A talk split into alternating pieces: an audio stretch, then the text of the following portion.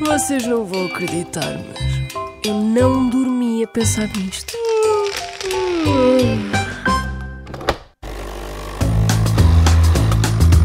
Sabe porquê é que a francesinha se chama francesinha e não inglesinha ou norueguesazinha? Acredito que seja uh, porque associamos os franceses a um povo muito requintado. E a francesinha, embora pareça assim um prato meio. Mais simples ou mais requintado? É simples porque não tem muito que saber, é aquilo, nós vamos e comemos aquilo, não há muito para inventar, mas é requintado porque é único.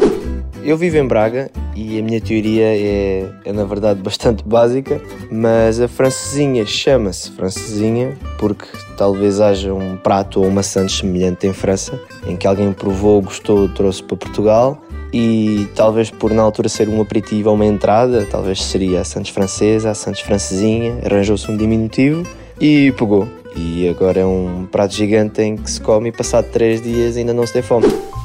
Mas o molho também é fundamental para o gosto da francesinha. Há molhos mais doces, mais picantes. Aqui em Braga há bastantes francesinhas, a taberna belga, o oblá. Tem molhos muito diferentes e são ambas muito boas. Tens a taberna londrina, o capa negra, o brasão também se come boa francesinha. Chama-se francesinha porque tem um je ne sais quoi que a torna especial, como agentes do Porto. C'est ça, chérie.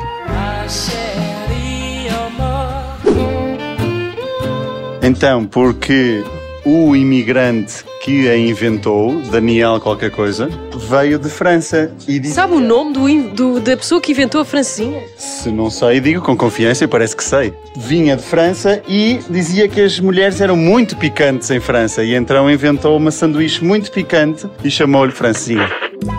E é mesmo verdade, este Daniel lembrava-se das mulheres francesas que eram mais atrevidas e picantes do que nós. Quem vem e atravessa o rio. Bem, a história começou ah, na cervejaria A Regaleira, na Rua do Bom Jardim, por volta de 1950. E foi mesmo Daniel David Silva, que era um imigrante em França, que desenvolveu a receita ah, no Porto, inspirado numa sanduíche francesa de nome Croque Monsieur.